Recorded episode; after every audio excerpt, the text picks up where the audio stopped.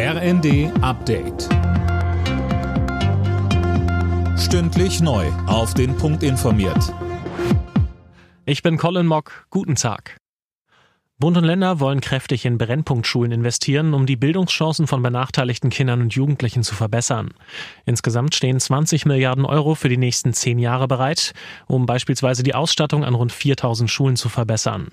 Außerdem soll die Schul- und Unterrichtsentwicklung gefördert werden. Bundesbildungsministerin Stark-Watzinger sagte, Bis zum Ende der Programmlaufzeit wollen wir die Zahl derjenigen halbieren, die den Mindeststandard in Lesen, Rechnen und Schreiben an den Startchancenschulen eben noch verfehlen.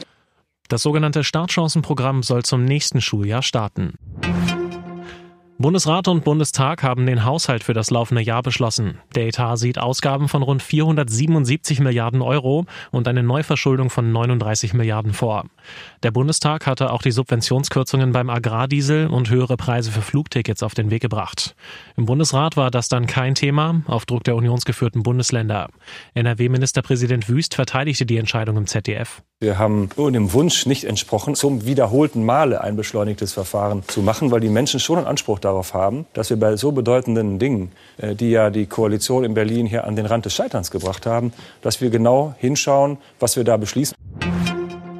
Botox gegen die Falten oder eine neue Nase. Immer mehr Menschen lassen eine Schönheits-OP über sich ergehen.